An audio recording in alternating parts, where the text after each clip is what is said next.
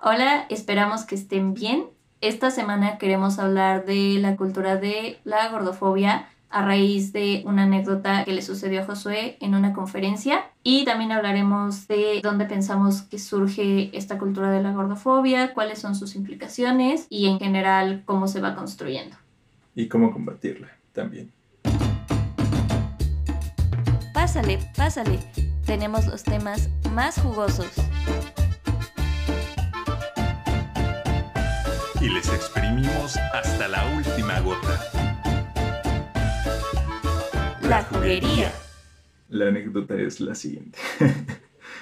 Durante la semana tuve la oportunidad de estar en una conferencia que se había planteado como sobre nutrición y bienestar, pero que terminó siendo más bien una nutrióloga ofreciendo sus servicios dietéticos y toda la presentación como que giró muy en torno a dietas para reducir la talla, bajar de peso, quemar grasa corporal, etcétera, etcétera. Esta fue una conferencia en línea y como a la mitad de ella no me aguanté y solté ahí en la sala de comentarios esto, ¿no? Que me parecía totalmente contraproducente en un curso planteado como de nutrición y bienestar, el reforzar estas ideas de que la pérdida de peso implica mejorar tu salud inmediatamente, ¿no? E, e, incluso lo llegó a plantear como mejorar tu autoestima también, cuando estas ideas son las que suelen esconderse detrás de los trastornos de conducta alimenticia o TCAs y que precisamente hay una conexión muy fuerte entre la gordofobia y el patriarcado. En una primer vertiente es mucho sobre un asunto de control, específicamente la imposición de un ideal del cuerpo, ¿no? Y esto conlleva muchísimas cosas, desde precisamente esta cultura que odia o no quiere que existan determinados cuerpos, ¿no? En este caso en específico, pues sí afecta más a las mujeres, porque como bien decías, ¿no? O sea, esta plática estaba totalmente orientada a bajar de peso, a verlo como ese es el ideal, ¿no? O sea, no puedes querer tener una alimentación más balanceada, ni siquiera le llamaría mejor, ¿no? O sea, le, le llamaría más balanceada o más adecuada para tu ritmo de vida por el mero gusto o precisamente porque lo ves necesario en tu vida. No, o sea, siempre tiene que tener como fin el ajustarte a un ideal de un cuerpo pues obviamente hegemónico, normado y obviamente partiendo mucho del rechazo a los cuerpos gordos. Y también queremos aclarar que vamos a usar el término de cuerpos gordos o personas gordas porque precisamente en un capítulo de un podcast que también les recomendamos mucho que se llama Estética Unisex, me parece que es el capítulo de gordoridad. Rosy Pérez hace uso de este término, sobre todo con el propósito de resignificarlo y como de reivindicarlo, si quieren checar cómo ella expone este tema, que también lo hace excelente, igual se los dejamos como una recomendación anticipada. Que lo que ella menciona es que decir personas gorditas o personas de talles grandes o con cuerpos grandes implica justamente que crees que el decir personas gordas implica negatividad cuando no debería ser así. Una persona gorda pues justamente, ¿no? Solamente tiene un cuerpo más grande y no, no hay nada de malo en eso. También me parece pertinente mencionar que después de la lectura de mi comentario, porque pues ya sabes, ¿no? Llegó ese momento en el que era como de dos preguntas, a ver, ya tenemos un par de comentarios aquí y leyeron mi comentario y pues ya sabes, ¿no? Silencio sepulcral y la presentadora sí comentó como no, bueno, es que también se le puede dar justo, ¿no? Como este enfoque de partir de una alimentación más acorde a tu ritmo de vida y tal sin embargo, pues justo el, error fue que no se enfatizó esa parte durante la presentación, ¿no? Que se puso mucho más énfasis en la pérdida de peso y que precisamente esa es la cultura de las dietas. Es este afán súper restrictivo, súper de control, que yo luego veo, o sea, cómo van sacando tendencias de dietas nuevas y distintas de cada pinche mes. Hay algunas que las leo y digo, Dios mío, o sea, que es como, haz un ayuno tres horas del día y la primera cosa que te comes que sea un huevo cocido. Y fin. Cosas que para mí rayan en algo muy cañón de controlar muchísimo y de estarte fijando todo el tiempo en qué estás comiendo, qué no estás comiendo, cuántas calorías tiene y mucho como de esta idea de que hay cosas que sí podemos comer y cosas que no. Eso yo siento que en general a todo el mundo le va creando una relación bien extraña con la comida. Más allá de verlo como, ok, alimentate balanceado porque, o sea, así va a funcionar bien tu cerebrito y tus riñones, es como, Nel, tienes que hacerlo solamente por caber en este estándar y tienes que hacerlo desde este afán sumamente restrictivo y que termina siendo puerta de muchas cosas y tener una relación con la comida súper rara, súper nociva y muy, muy, muy destructiva. Y que está tan presente esa ideología detrás de las dietas que según la ASDAH, que es la voy a traducir el nombre de la asociación, es Asociación de Diversidad de Tamaños y Salud. Uno de cada cuatro adolescentes que se someten a dietas terminan desarrollando un TCA, precisamente por estar dentro de un régimen basado en estos ideales tan agresivos con los cuerpos. Y también esta cultura de dieta, aparte del control, es mucho de culpa. Es decir, de acuerdo con estas dietas, yo no me puedo comer una pizza sin sentir culpa y por ende hacer algo en consecuencia. Dígase, solo me puedo comer la pizza el viernes y a sabiendas de que todos los demás días sí comía así con este régimen súper estricto. O solo me voy a comer la pizza si al día siguiente voy a hacer un putero más de ejercicio, ¿no? Y obviamente llevando esta cuenta como súper específica de cuántas calorías me meto, cuántas calorías quemo. Y así es como nos van condicionando en general, pero obviamente en específico a los cuerpos gordos, a que para acceder a esto tienes que sacrificar alguna otra cosa.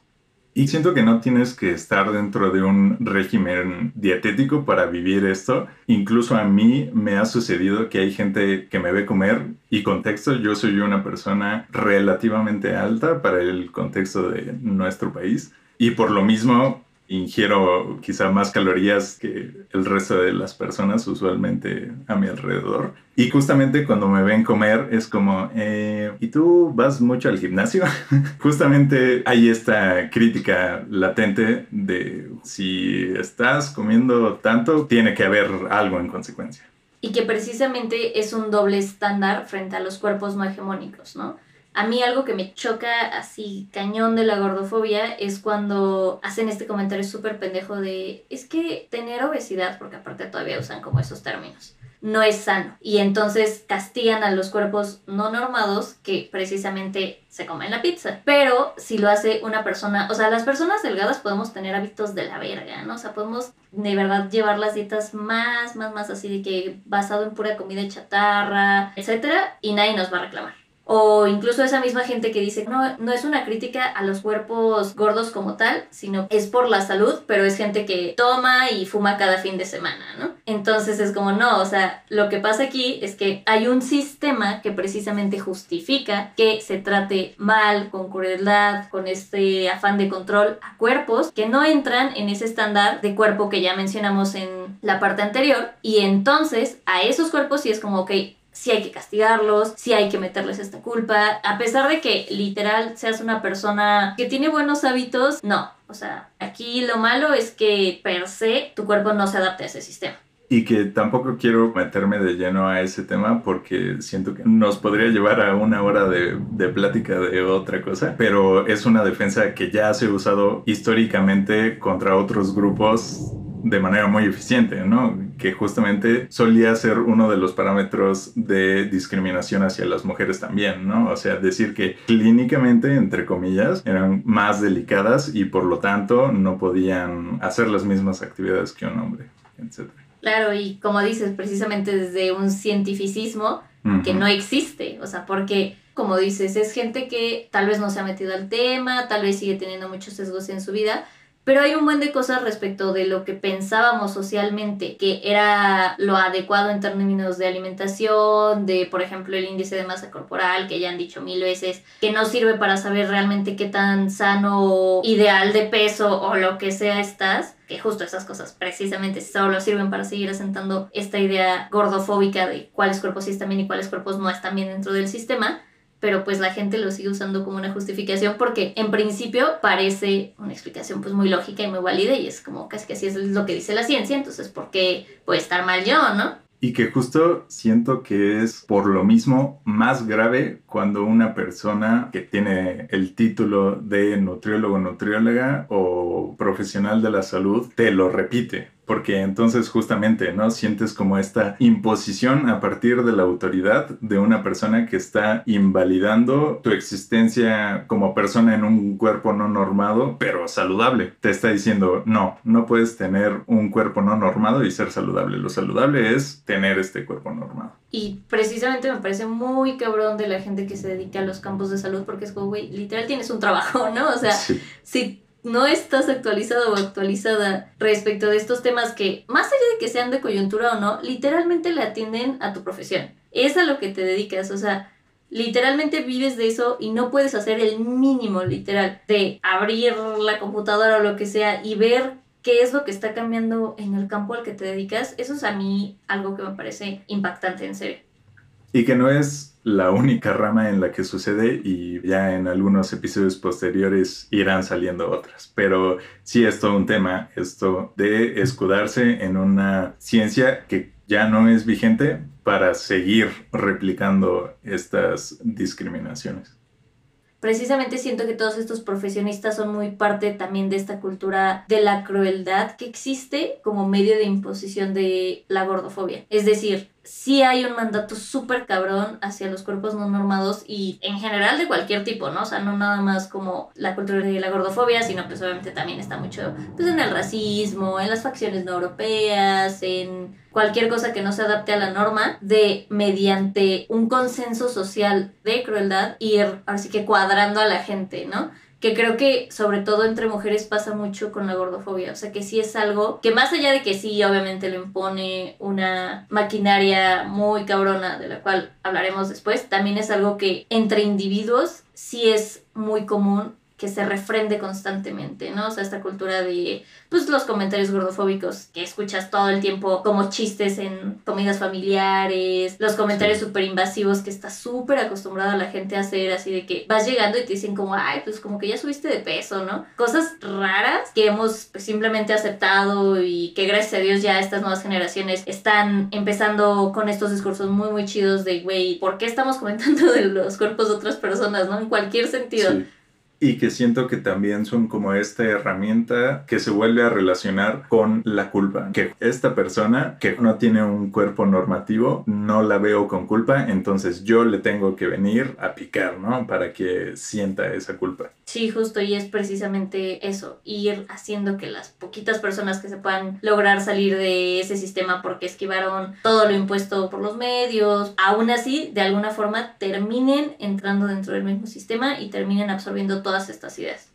Y ahora que mencionas justo que también somos bombardeados por publicidad súper gordofóbica todo el tiempo por los medios, me parece que es prudente mencionar que ese es justo otro de los pilares de la gordofobia, ¿no? El, el aspecto capitalista. Desde compañías que forman parte de la famosa beauty industry, o sea, la industria de, de los productos de belleza, cosméticos, moda, etcétera, hasta incluso cosas que nada tienen que ver, pero que replican estas ideas de cómo es un cuerpo bello y tal que siento que por ejemplo con Instagram se acentúa un chingo, ¿no? O sea, con este modelo de influencers acá con la vida perfecta y que son personas que empiezan a hacer mucho ejercicio y de repente ya las ves vendiendo planes de dieta y rutinas de ejercicio personalizadas o no personalizadas, pero como ya dando esta asesoría partiendo de, ay, yo me veo así, tú te puedes ver así. Que siento que obviamente antes sí también se imponía como mediante productos culturales, tipo programas de televisión y películas, que eso se sigue haciendo, pero siento que con las redes sociales neta se así muchísimo, tanto por la parte de productos, pues milagro, ¿no? Casi que así, así como los que salían en los infomerciales, como la parte de esta cultura de las personas influencers, es el epítome de este pedo, ¿no? O sea, como de veme a mí, yo soy feliz, yo vivo la vida de ideal porque tengo este cuerpo. Tú, si me compras este plan de dieta, puedes tenerlo también. Sí, donde incluso el producto es como una parte de ese, de ese capitalismo, pero también literal la persona que te está vendiendo ese estilo de vida y esa idea que se esconde detrás, que es justo, yo bajé de peso y gracias a eso ahora me dedico a esto, ¿no? O sea, como que no solamente me trajo, entre comillas, mejor salud, según, sino que también me trajo una carrera exitosa y autoestima y tal, tal, tal, ¿no? Cosas que nada tienen que ver con el peso, pero que te las venden como si sí tuvieran que ver. Y creo que empezar a entender que literalmente sí hay una industria que lucra a raíz de estas cosas que nos venden como no ideales es muy cabrón. O sea, literal, que no solo, como bien decías hace rato, o sea, tiene que ver con la idea de el peso, sino con todo, ¿no? O sea, incluso el mismo maquillaje, o sea, que yo no digo que no se maquillen, digo, yo también me maquillo, pero como que literalmente sí hay todo, todo un sistema capital que vive de crearnos inseguridades, ¿no? A mí es lo que me parece bien cabrón porque así como en Mean Girls, ¿no? O sea, que cada quien se está diciendo como las cosas que según están mal de ellas y que son pues en realidad puras estupideces y que justo la morra, o sea, Katie no sabe qué decir y dice como, mm, pues me huele feo la boca cuando me despierto. o sea, precisamente, ¿no? O sea, yo en Instagram obviamente no sigo ninguna de esas cuentas porque ¿para qué me voy a hacer sufrir a mí misma? Pero cuando me llega a salir ese tipo de contenido, ya sea como publicidad o por lo que sea, y veo que cada día se están creando nuevas inseguridades, es como, Dios mío, o sea, ahora sí que a dónde vamos a parar, ¿no? Sí. Y que otra cosa muy clave de todo esto que platicábamos de las influencers y tal, que siento que luego la gente deja mucho de lado, es que acceder a ese tipo de vida, primero te lo venden como un estatus, pero que es un estatus que conlleva tener dinero. Tener dinero y obviamente tener tiempo libre y poder estarte preocupando por ese tipo de cosas y más allá de estarte preocupando, poder actuar en consecuencia. Claro, porque una cosa es querer comer saludable y otra cosa es tener dinero para primero pagar comida saludable que suele ser más cara y además si entre comillas quieres que sea eficiente precisamente pagarle a un nutriólogo o nutrióloga para que te haga un plan de alimentación y que se ajuste a ti. Y además como dices gozar del tiempo para complementarlo con un plan de ejercicio. Y si no basta con salir a caminar o tal también la suscripción al gimnasio, ¿no? O a natación, box, tal. Y lo que dijiste de la alimentación a mí me parece súper clave. Por ejemplo, con esta campaña que se hizo el gobierno sobre los sellos en la comida, yo no creo que sea mala, pero sí siento que no viene acompañado de una reforma integral, ¿no? O sea, preguntémonos por qué es más barato comprar justo unos doritos a 15, 20 pesos, que es a lo que puede acceder a la mayoría de la población, porque precisamente, ¿no? O sea, la mayoría de la población, literal, la media de salario en México es 7 mil pesos. Las personas usualmente tienen que transportarse largas distancias a sus trabajos. O sea, ¿en qué momento voy a llegar en la noche y hacerme 10 pechugas de pollo y ensalada y lo que sea para toda la semana. O sea, esto en realidad es accesible solo para un grupo específico de gente. Entonces, toda esta idea también detrás de los cuerpos normados y de todos los cambios que tienes que hacer para poder acceder a ese ideal que nos venden, pues obviamente también son clasistas en ese sentido, porque están partiendo de la idea de que todos y todas tenemos el tiempo suficiente como para estar fijándonos tan cabrón y para estar justo actuando en consecuencia para acceder a ese estilo de vida. Y justo me recuerda un tweet que ya tenía un chico que vi, una morra que puso, pues muy bonito el nutriólogo y todo, pero para poder cumplir con el régimen alimenticio que me puso, tendría que dejar de trabajar y dejar de hacer absolutamente todo lo que hago y solo dedicarme a cocinar. Y la neta es que sí. Y que justo los influencers que te venden estos estilos de vida, pues por supuesto que lo pueden hacer porque precisamente es lo que te están vendiendo. Es decir, ese es su trabajo, ¿no? Dedicarse todo el día a trabajar su físico para ganarse esa credibilidad que te están vendiendo.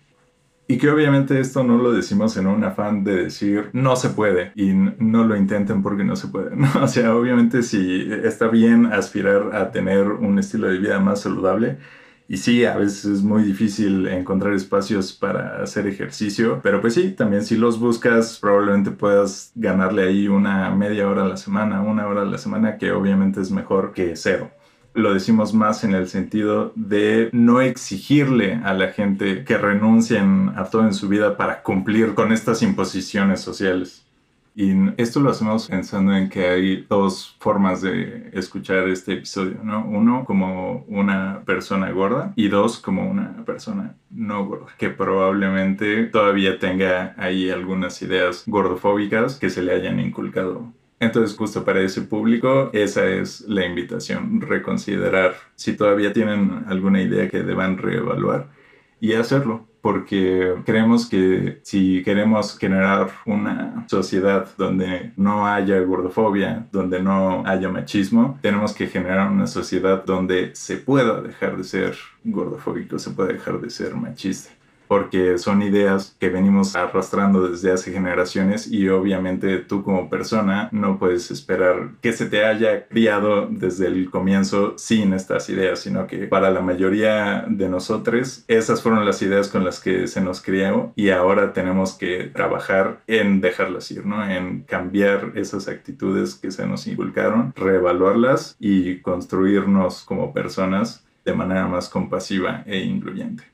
Y también mencionar que lo quisimos analizar a nivel sistema para no caer en ningún discurso de apropiarnos de opresiones que para nada nos pertenecen, porque también consideramos que, bueno, primero que nada esta imposición del ideal, en general parte de una cultura de control que pues también se lleva a otros rubros del patriarcado y del capitalismo, pero sobre todo considerando que somos personas con este privilegio frente a otros y otras, es precisamente nuestra responsabilidad ir sentando este cambio del que hablaba Josué ahorita, ¿no? Este cambio de mentalidad, de sobre todo interpelar a otros y otras cuando les vemos replicando ideas gordofóbicas, sobre todo porque pasa mucho como en todos los sistemas de opresión, ¿no? Es más fácil que las personas que tienen el privilegio escuchen a otras semejantes antes que escuchen a la parte oprimida, que obviamente está mal, pero pues precisamente por lo mismo tenemos esta responsabilidad. Y por lo mismo también queríamos entrar a las recomendaciones porque precisamente hay expertas que abordan este tema ya precisamente desde sus vivencias,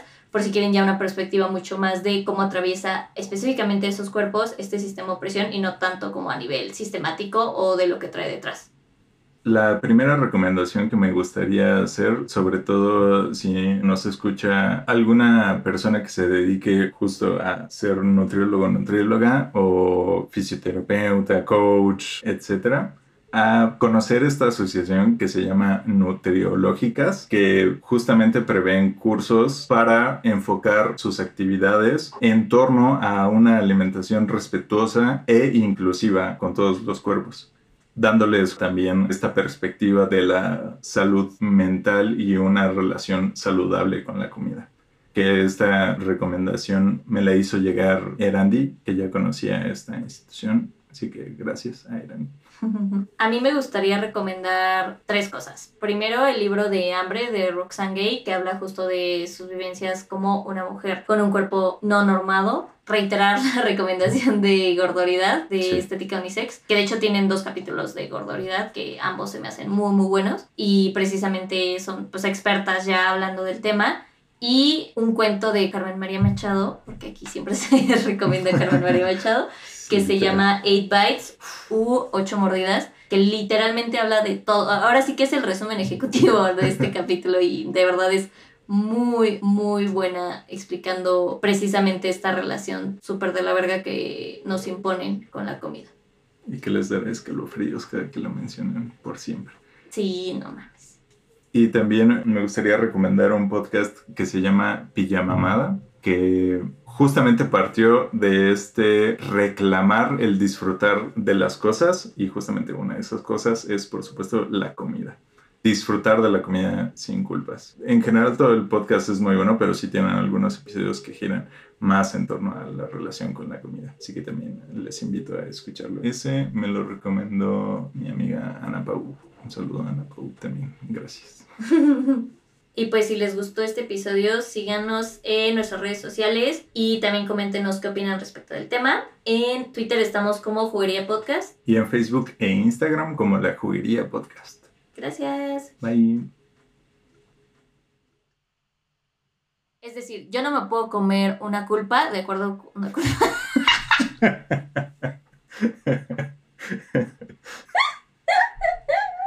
Algo más.